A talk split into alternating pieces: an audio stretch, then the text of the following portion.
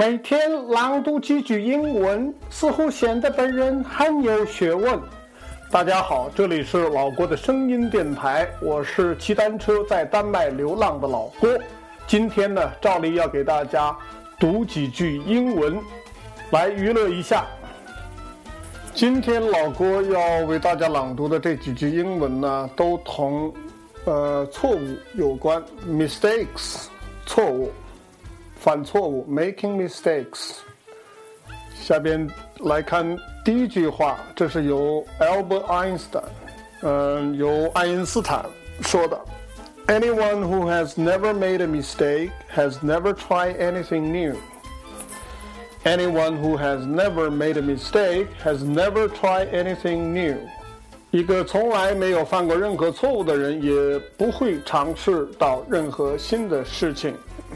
第二句关于 mistakes 的名言来自印度圣雄甘地，他说：“Freedom is not worth having if it does not include the freedom to make mistakes.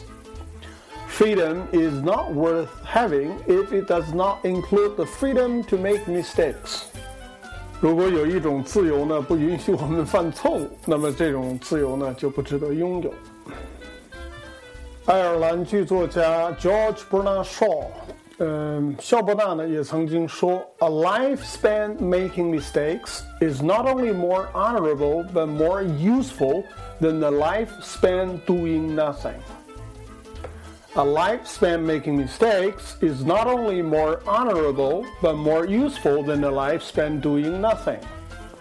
充满错误的一生呢，要比碌碌无为的一生呢更值得推崇。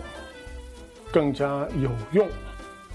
今天的最后一句来自丹麦的哲学家 Søren Kierkegaard：“Life is not a problem to be solved, but a reality to be experienced. Life is not a problem to be solved, but a reality to be experienced.” 生活并不是用来被解决的问题，而是应该被体验的经历。 OK，谢谢收听，下次节目再见，拜拜。